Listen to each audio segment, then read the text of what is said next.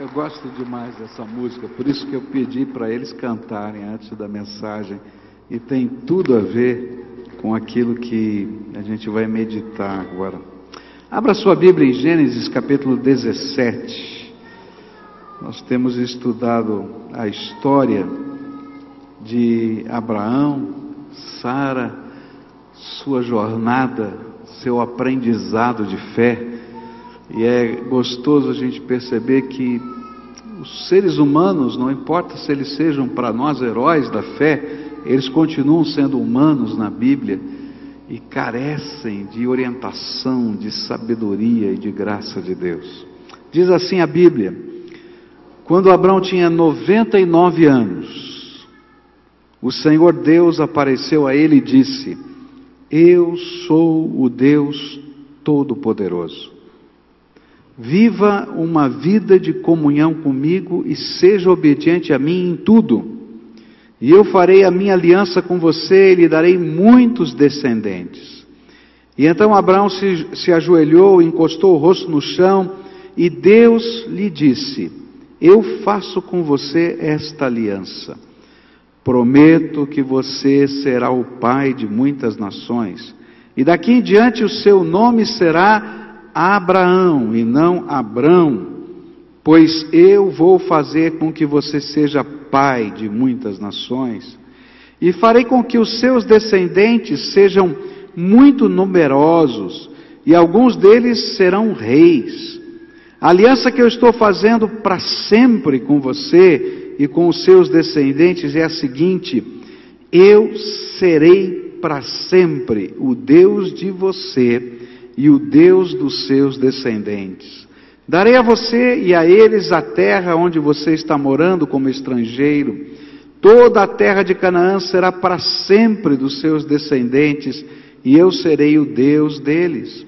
E Deus continuou: Você, Abraão, será fiel à minha aliança, você e os seus descendentes para sempre.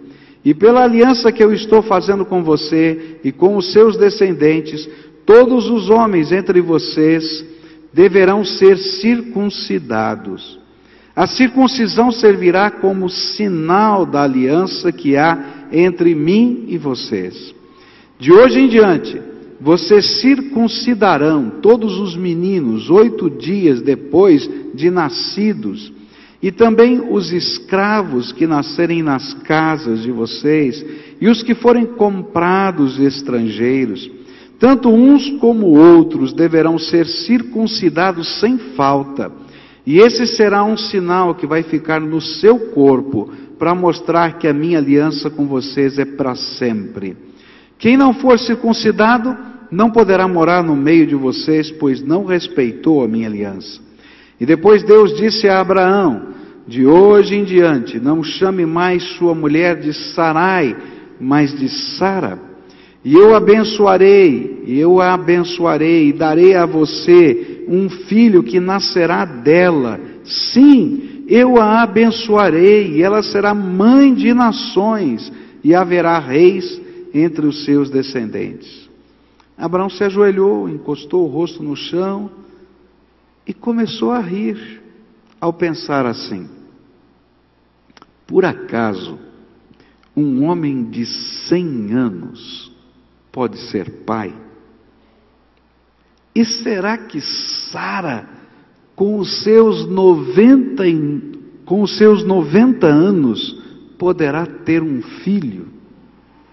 E então Abraão disse a Deus o seguinte: quem dera que Ismael vivesse abençoado por ti.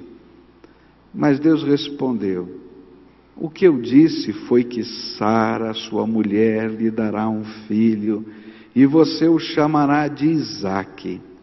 E eu manterei a minha aliança com ele e com os seus descendentes para sempre. Também ouvi o seu pedido a respeito de Ismael e eu o abençoarei, e lhe darei muitos filhos e muitos descendentes, e ele será pai de doze príncipes, e eu farei com que os descendentes dele sejam uma grande nação. Mas a minha aliança eu manterei com Isaque, o seu filho, que Sara dará à luz nesta mesma época no ano que vem. E quando acabou de falar com Abraão, Deus subiu e o deixou. E naquele mesmo dia Abraão fez como Deus havia mandado. E ele circuncidou o seu filho Ismael e todos os outros homens da sua casa, incluindo os escravos nascidos na sua casa e os que tinham sido comprados de estrangeiros. Abraão tinha 99 anos quando foi circuncidado, e o seu filho Ismael tinha 13. E os dois foram circuncidados no mesmo dia. E foram circuncidados também todos os escravos de Abraão, tanto os nascidos na sua casa, como os que tinham sido comprados de estrangeiros. Senhor Jesus, fala conosco, lemos a tua palavra, temos estudado a vida desse teu servo, e agora, Senhor, aplica a tua palavra ao nosso coração. É aquilo que oramos no precioso nome de Jesus. Amém e amém. Treze anos já haviam se passado entre o capítulo 16 e o capítulo 17. E agora, o sentimento que eu tenho ao ler esse texto é de que as coisas haviam se acalmado e uma certa conformação já tomava conta dos personagens da nossa história. Abraão tinha um filho chamado Ismael, ele não estava mais preocupado se ele teria ou não um herdeiro. Não era aparentemente a promessa que Deus havia feito há 24 anos atrás. Mas ele tinha um filho, ele estava feliz com isso, o menino estava crescendo, ele estava contente com isso. Eu acho que a relação entre Agar e Sara estava um pouco mais estável, porque não tem nenhuma crítica, nenhuma situação até esse instante ali. Eles estavam mais ou menos conformados no meio daquela situação. E aí Deus vem outra vez tocar nas coisas que pareciam estar calmas. E, é nessa hora que Deus, ao tocar naquelas coisas, de uma maneira até incômoda, porque Ele vai remexer com tudo que parecia estar já tranquilo, Ele vai gerar novas ondas de turbulência interna no coração de Abraão, de Sara, de Agar, de Ismael, de todo mundo ali. E essas ondas de turbulência no coração, ela também teria turbulência nas relações interpessoais. E aí então Deus retoma uma questão importantíssima na Bíblia, que é a questão da aliança, do pacto que ele havia feito com Abraão. É interessante que toda a história de Abraão, corre em torno de um tema. Deus tem uma aliança, Deus tem um pacto com o ser humano. Capítulo 12, ele vai convidar ele deixar a terra dele, a parentela, porque ele ia dar um filho, ia dar uma herança a ele, aquela terra onde ele iria. E ele faz um pacto: em ti serão benditas todas as famílias da terra. E ali, dali em diante, esse pacto volta, volta de novo, volta outra vez. Se a gente olhar o capítulo 18, esse assunto vai voltar outra vez. Porque Deus está dizendo: olha, eu quero que você entenda que eu não estou apenas conversando com você, eu não apenas tenho amor por você, eu não apenas tenho um propósito para você, mas eu tenho um pacto, uma aliança, um contrato. Eu vou cumprir a minha promessa nos seus detalhes, e eu tenho expectativas do seu relacionamento comigo. E esse é o tema da aliança. Como é que a gente anda com Deus? Deus nos faz promessas. Deus nos faz promessas. Mas Ele espera de nós algumas atitudes da nossa vida. E é nesse capítulo, não é, que a gente vai aprender que o pacto tem duas partes. E eu vou chamar esse texto, né, de pacto ou aliança detalhada. Você já assinou um contrato? Quem aqui já assinou um contrato? Levanta a mão, ótimo. Já assinou uma escritura? Quem já assinou uma escritura? Tá? O que, que acontece quando a gente faz um contrato e uma escritura? Tem alguns elementos nesse contrato e nessa escritura que são universais, tá certo? Então, quais são eles? Primeiro, a qualificação de quem vai estar fazendo o documento, então ele vai dizer, eu, tabelião, fulano de tal, etc, etc, se for uma escritura, não é? Na rua tal, número tal, foi o que assinei aqui, que vai dizer, dou fé que isso aconteceu. Mas quem são as partes? Aqui tem o João da Silva, brasileiro, casado, CPF, RG, não é assim mesmo? Tá? Ah, esse aqui está o, o Antônio, não sei do que, e ele tem aqui brasileiro, cara, residente e tal. Qualifica tudo isso. Muito bem, depois que você qualifica, você vai colocar os termos desse acordo, não é isso? Olha, através desse documento ele se compromete a fazer isso, aquilo, aquilo outro, o outro por outra partida vai pagar aquilo, aquilo outro, e assim vai. Quando a gente lê esse capítulo, a gente vai ver como se Deus estivesse passando agora a Escritura e Ele estivesse colocando, ah, esses são os termos da minha aliança, esse aqui é a descrição da minha aliança. E eu quero olhar para esse capítulo com os irmãos e vou só introduzi-lo hoje.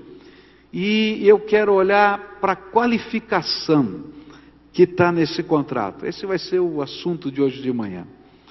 É interessante que o primeiro aspecto desse contrato vai vir nos versículos 1 e 2 e é o tema dessa manhã.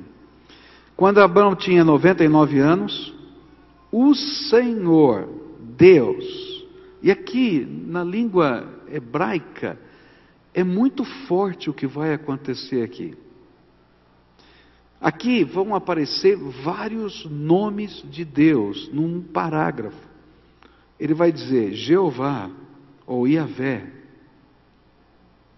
o Senhor, que está traduzido na nossa Bíblia. Elohim, Deus.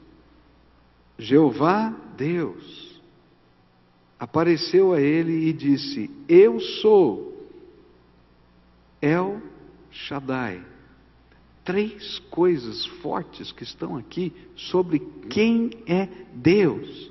E ele vai dizer: Olha, quem está assinando esse contrato? Que assinou com você lá 24 anos atrás. E que renovou o pacto com você através de cerimônias fortíssimas, como aquele, aquele do capítulo 15, né? lembra que ele faz aquele pacto de corte, aquela cerimônia estranha com aqueles animais e etc., que continuou renovando essa aliança com você. Quem é esse que está falando com você? E ele diz: Eu sou o Senhor Deus Todo-Poderoso. É interessante notar que os nomes dados a Deus até aqui no livro de Gênesis eram expressões do que as pessoas tinham aprendido a respeito de Deus. Então, por exemplo, Agar. Agar teve um encontro com o anjo do Senhor e ela disse: Olha, esse aí é o Deus que vive e vê e que me ouviu. E quando ele, ela deu o nome para Deus, ela estava dizendo: Eu aprendi isso de Deus. E os nomes de Deus que iam aparecendo até agora, eles eram expressões do homem. O homem estava dizendo para Deus: O que eu entendi do Senhor foi isso. O que eu percebi da sua pessoa foi isso. Mas aqui não. Aqui Deus se apresenta. Ele diz: Eu sou Jeová Deus Todo-Poderoso. E essa expressão Todo-Poderoso vai ser a chave para a gente entender tudo o que vai acontecer daqui para frente nessa narrativa. Deus se apresenta, eu sou o Deus que tudo pode, absolutamente tudo eu posso.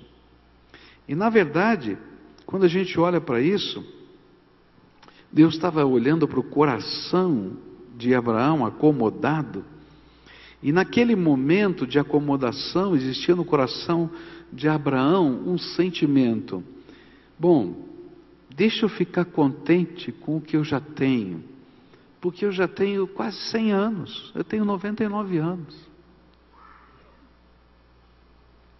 E eu não tenho mais vigor físico para gerar um filho. E se a minha esposa, convivendo comigo tantos anos, não conseguiu gerar um filho até agora, não vai ser agora, quando ela tem 90 anos, que ela vai ser mãe. Muito provavelmente as regras de Sara haviam cessado faz tempo. Está entendendo? Ela não menstruava mais. E ele dizia: como é que ela vai engravidar? Isso não vai dar certo.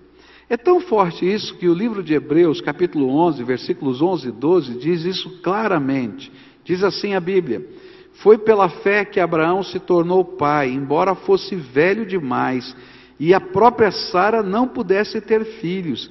Ele creu que Deus ia cumprir a sua promessa. E assim de um homem que estava praticamente morto, nasceram tantos descendentes como as estrelas do céu, tão numerosos como os grãos de areia da praia do mar que a Bíblia está dizendo é que naquela hora em que ele tem um encontro com Deus de novo, Deus se revela a ele. Eu não sei se foi uma voz, se foi uma visão, mas ele sabe que não é um anjo.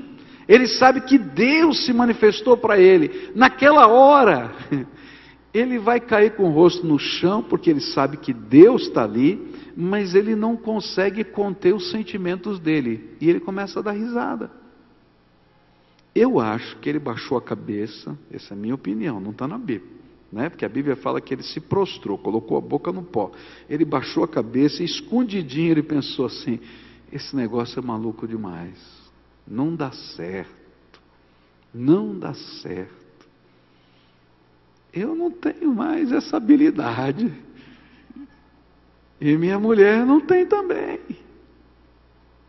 Deixa eu pensar aqui em Ismael, cuidar da minha vida, porque senão eu vou entrar naquela neura toda vez, como já estou nessa neura há 24 anos, de que ele vai me dar um filho, vai me cumprir a promessa, e esse negócio não funcionou. E ele está lutando com ele mesmo. E é tão interessante que Deus, que lê os nossos pensamentos, porque Ele é o Deus Todo-Poderoso, Ele diz assim: negativo, não é nada disso, eu vou, eu tenho uma aliança com você desde lá de trás, quando você tinha 75 anos. Eu tenho uma aliança com você e vai nascer um filho de Sara daqui um ano, e o nome dele vai ser Isaac. E a palavra Isaac quer dizer ele ri. É interessante porque esse nome tem tudo a ver com aquilo que estava acontecendo com Abraão. Ele estava rindo de Deus. E ele vai dizer: pelo resto da vida, você vai olhar para Isaac e você vai dizer assim: Deus está rindo de mim. Está entendendo? Deus, Isaac era isso: Deus está rindo de mim, porque Ele é o Deus Todo-Poderoso todo-poderoso. Todo-poderoso. E esse é o sentido. Quem faz uma aliança conosco? Quem se revela ao nosso coração? Quem toca a nossa alma? É o Deus Todo-Poderoso. Quem estava falando com Abraão não era apenas o Deus que pode falar conosco, como já acontecia várias vezes com Abraão e acontece conosco.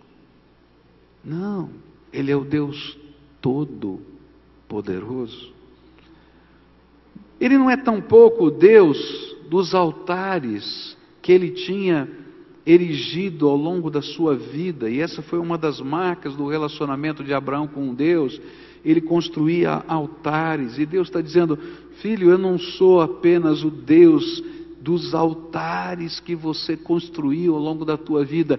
Eu sou o Deus o quê? Todo poderoso. Eu posso todas as coisas. Eu não sou apenas o Deus que intervém e livra quando a sua família está em risco, como aconteceu quando você estava lá no Egito contra a minha vontade e falou uma mentira, e apesar disso eu fui lá com a minha misericórdia e socorri você, porque eu sou o Deus Todo-Poderoso, muito maior do que você pode imaginar. Eu não sou apenas o Deus que é o seu escudo em meio à ameaça de uma guerra, eu sou o Deus Todo-Poderoso. Eu não sou apenas o Deus que te abençoa materialmente, mas eu sou o Deus Todo-Poderoso. E esse Deus Todo-Poderoso é aquele que não tem limite, aquele para quem não há coisa difícil demais. E é isso que a Bíblia vai nos recordar em vários momentos. Ele vai falar isso aqui para Abraão, mas ele falou isso também para Maria, mãe de Jesus, quando o anjo da Anunciação foi para ela, lembra disso? E disse: Olha, você vai conceber um, um filho, ele vai ser o filho do Deus Altíssimo. E ela disse assim: Eu sou virgem, eu nunca dormi com homem nenhum, como é que isso pode acontecer? É impossível. Vocês lembram disso? E aí o anjo do Senhor vai dizer em Lucas 1:37, porque para Deus nada é impossível, até uma mulher ficar grávida sem que um homem durma com ela. E por isso Jesus é chamado filho do Deus vivo, não é porque Deus dormiu com Maria, como alguns criticando o cristianismo dizem isso, mas porque Deus fez gerar e nascer, encarnou-se através daquele ventre poderosamente, de uma maneira que a gente não consegue nem entender e conceber, porque Ele é o Deus Todo-Poderoso. Por isso, quando os homens olharam para, os discípulos olharam para para Jesus e ele falou que era mais fácil passar um camelo pelo fundo de uma agulha do que um rico entrar no reino dos céus, porque ele estava dizendo que o rico estava fixado na grana e ele não tinha lugar nem tempo para adorar a Deus, porque o negócio dele é cultivar a grana. E ele estava dizendo: enquanto ele não depor o seu Deus chamado Mamon para adorar a Deus Todo-Poderoso, ele não vai entrar no reino dos céus, porque ele está servindo outro Deus. E aí então os homens, os discípulos que estavam ao lado, disseram assim: então vai ser impossível que as pessoas se converta, convertam, porque todo mundo de alguma maneira está fixado em alguma coisa. E aí Jesus vai dizer assim: o que é impossível para os seres humanos é possível para Deus. E no capítulo 18, quando o Senhor fala com Sara, ele vai dizer: será que para o Senhor há alguma coisa impossível? Pois, como eu disse, no ano que vem virei visitá-lo outra vez, falando outra vez a Abraão e Sara e nessa época Sara terá um filho. Qual é a grande lição que é a chave para a gente entender todo esse capítulo daqui para frente? É quem é o Deus que quer fazer uma aliança conosco. Gente, que privilégio Deus nos dá. Sabe quem quer abençoar a tua vida? Sabe quem quer tocar o teu coração? Sabe quem quer intervir na tua vida? Sabe quem quer escrever os planos para o teu futuro? Sabe quem quer te colocar um dia na eternidade com Ele?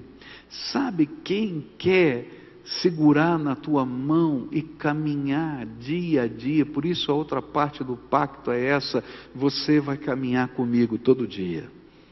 Ele vai dizer isso para Abraão: Você vai caminhar comigo todo dia.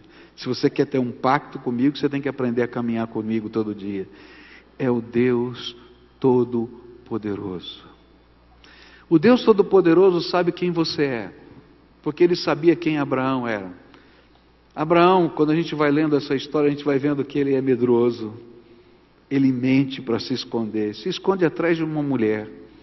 Diz para a mulher: Não conta não que você é minha esposa, você é só minha irmã, porque você é muito bonita, idade vão me matar para você é, ser levada para o harém do faraó. E não deu outra. Eu não entendo isso. A mulher já tinha 75 anos. Vai ser bonita assim em outro lugar. É verdade ou não é? Não é? 75 anos, vai ser bonita assim, olha. E ele está preocupado com essa história toda, ele fica lá enrolado, tal, aquela coisa toda. E Deus diz: Você não sabe quem é o teu Deus. Eu sou o Deus Todo-Poderoso.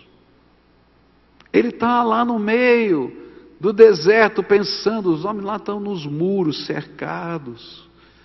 Eu estou aqui nas tendas. Se houver uma represária dos inimigos desses quatro reis, eu estou perdido, porque não tem muro nenhum. E você, Deus vai falar, eu sou teu escudo, mas ele não tinha entendido quem era o Deus que estava fazendo uma aliança com ele. E agora o Senhor está dizendo: será que você entendeu que eu sou o Deus Todo-Poderoso? Anda comigo, porque eu vou abençoar a tua vida e até aquilo que parece impossível que aconteça, vai acontecer.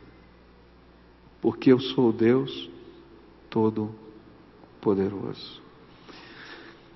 O que Deus me mandou falar para você nessa manhã é uma coisa muito simples. Muito simples. O Deus Todo-Poderoso quer fazer uma aliança com você.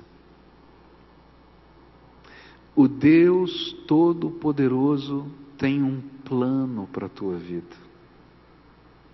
O Deus Todo-Poderoso, que eu não consigo explicar como ele faz as coisas, como é que ele pode fazer o que ele fez, criar esse universo, bilhões de galáxias, com a palavra do seu poder, com uma ordem, com uma palavra. Gente, eu não sei explicar. Esse é o Deus que se importa comigo. E quando eu começo a ter a dimensão de quem é esse Deus e como ele se importa e como ele quer chegar perto de mim, gente, quem sou eu para ter comunhão com esse Deus? Eu não sou nada. Mas que alegria saber que, apesar de eu não ser nada, menos do que um grãozinho de areia desse universo, Ele me ama e tem um plano para a minha vida. Agora, tolo sou eu. Tolo sou eu se conhecendo quem é esse Deus, sentindo a sua presença e o seu poder, não tiver a coragem de imediatamente confirmar o pacto, a aliança que ele quer fazer conosco. E o bonito dessa história é que no meio dessa confusão, dessa luta que a gente vai estudar melhor depois, do coração de Abraão, no meio da troca dos nomes, porque Deus está marcando a vida dele, no meio de tudo isso, quando ele se levanta daquele encontro, ele diz: A minha parte eu vou começar a cumprir agora. Ele não marca o dia seguinte, ele diz: É agora. E ele começa com ele, depois com os seus filhos, com o seu filho Ismael, e depois com toda a sua tenda, toda a sua casa, a fazer uma cerimônia não muito agradável. Circuncisão. Que negócio é esse de circuncisão? Bom, para traduzir melhor, é muito parecido com a operação de fimose que os homens fazem, onde você puxa pele do prepúcio que cobre o pênis, tá? Puxa e corta aquela pele. Tá? Naquele tempo não tinha bisturi.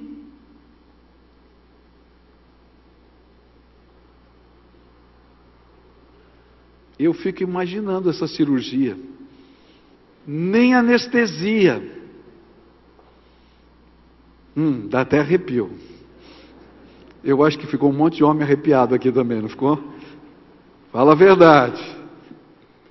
Mas ele não está nem aí, sabe por quê?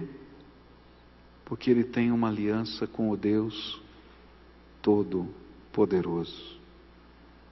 E nada, nada pode ser grande demais perto desse compromisso, desse pacto que ele está fazendo com o Senhor.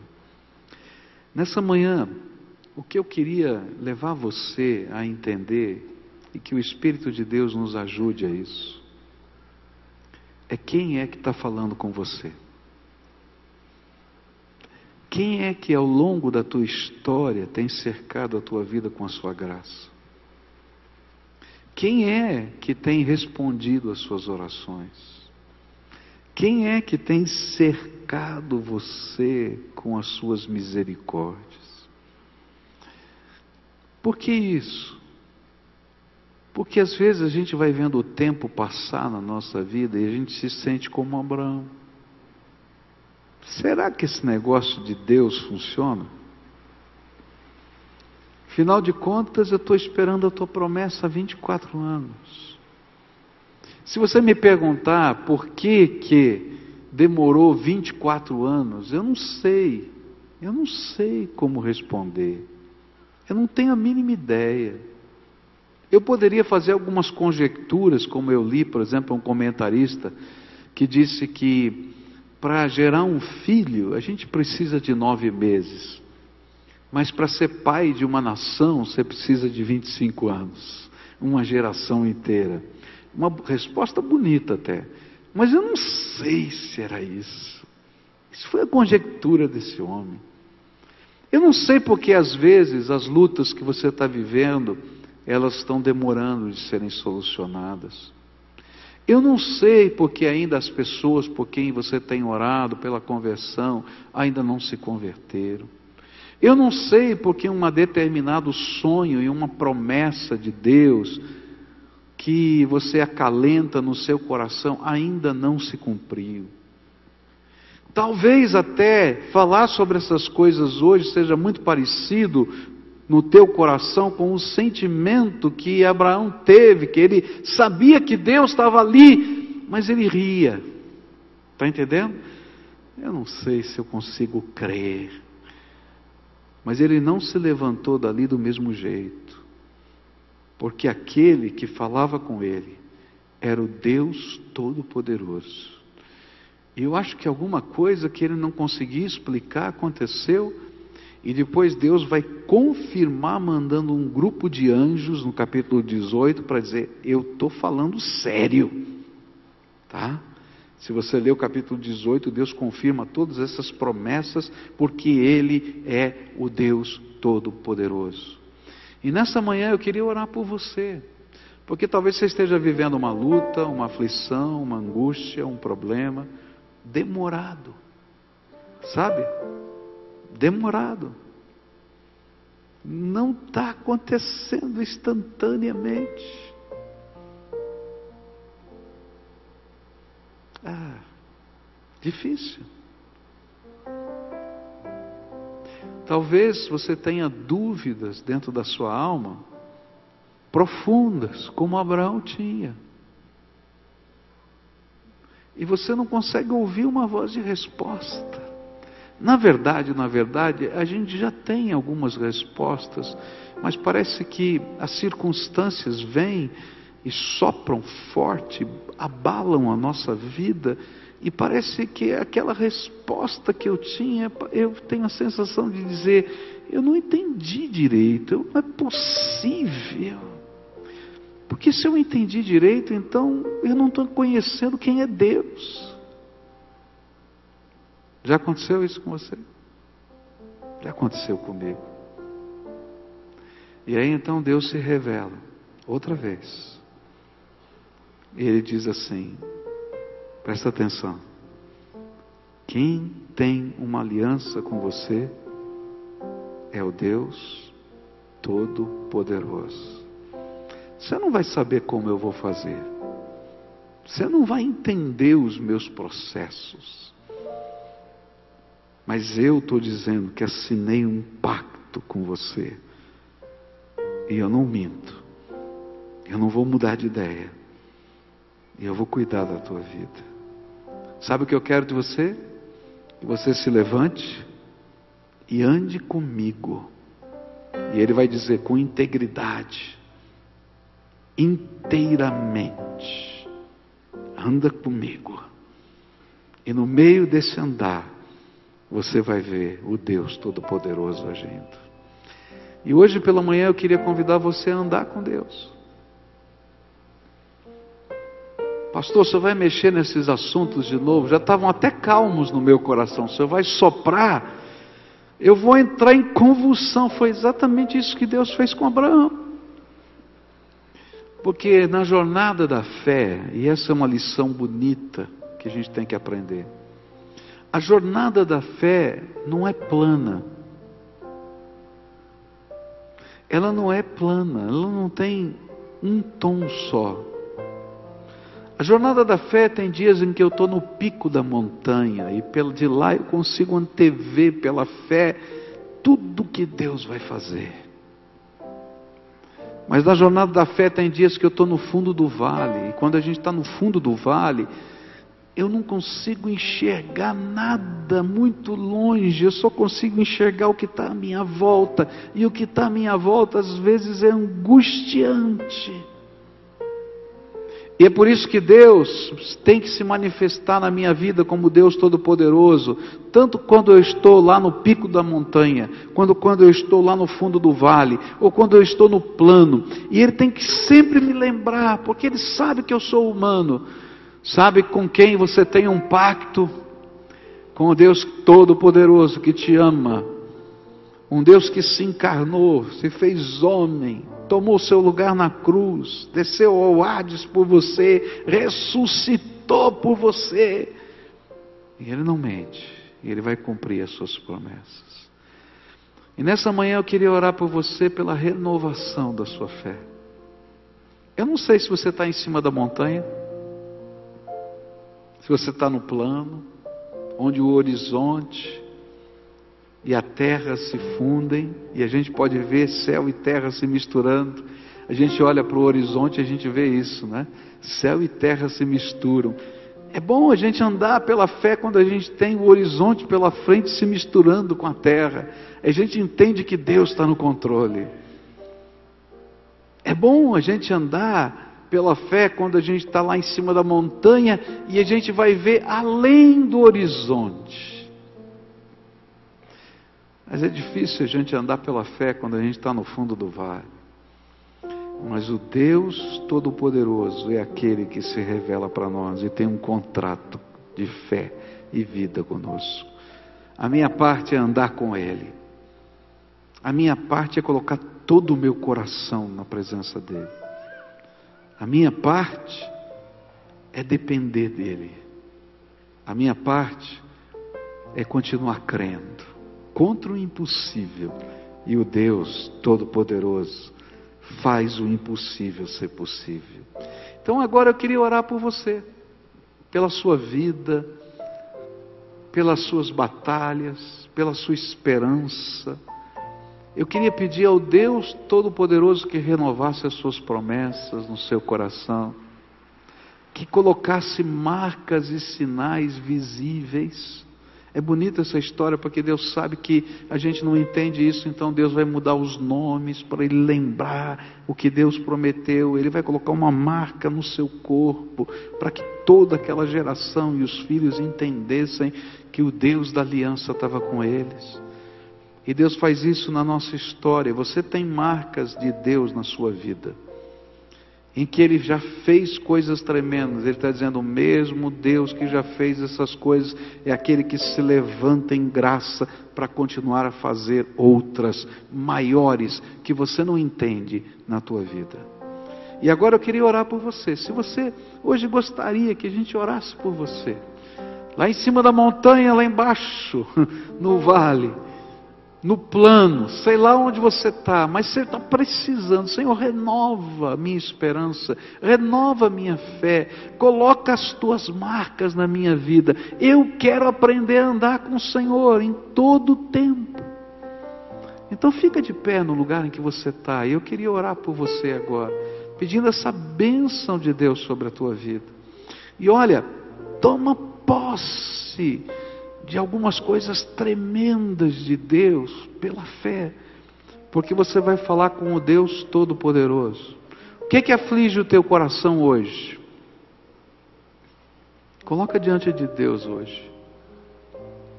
Quais são aquelas coisas que estão enraizadas na tua alma, que você está olhando para cima e dizendo: Senhor, tu te esquecestes destas coisas? Fala com Ele outra vez. Quem são as pessoas que você ama e que você está esperando Deus tocar a vida delas? Pede para Deus intervir agora, porque nós vamos falar com quem? Quem é que vai ouvir essa oração? Você não sabe? Eu vou ter que pregar tudo de novo. Quem é?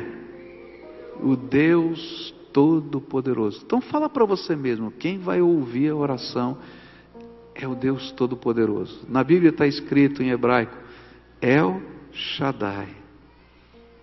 El Shaddai. Duas palavras.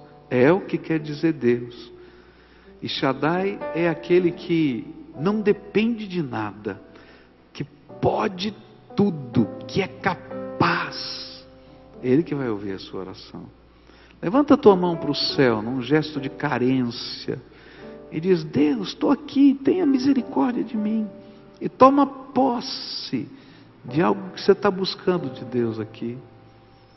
Senhor, as nossas mãos estão levantadas diante do Senhor com a palma da mão levantada para cima, num gesto, Senhor, de carência. Ah, Senhor Todo-Poderoso, quando nós lemos as Escrituras e entendemos quem é o Senhor, e nos lembramos que do teu trono, de onde o Senhor está sentado, Todo o poder no céu, na terra, debaixo da terra, estão diante do Senhor e são teus.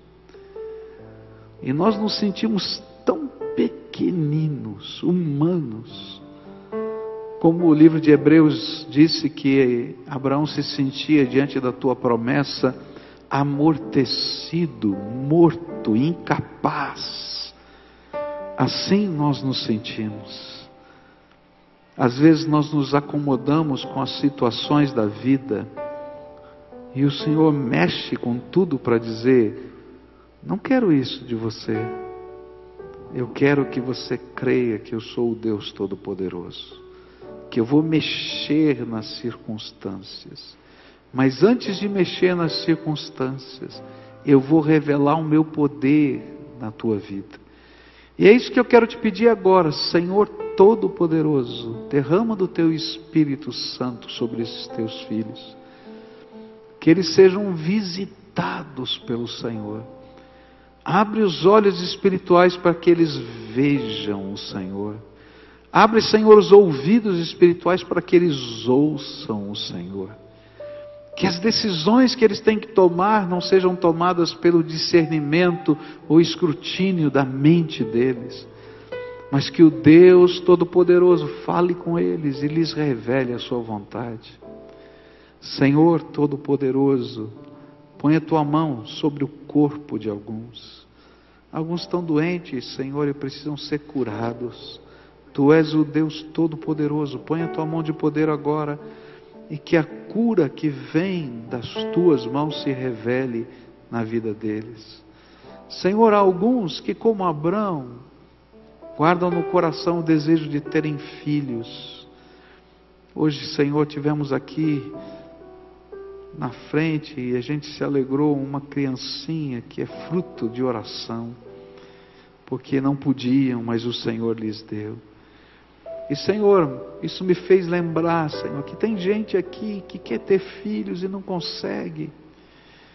Senhor Todo-Poderoso, lembra-te do coração de Abraão e de Sara.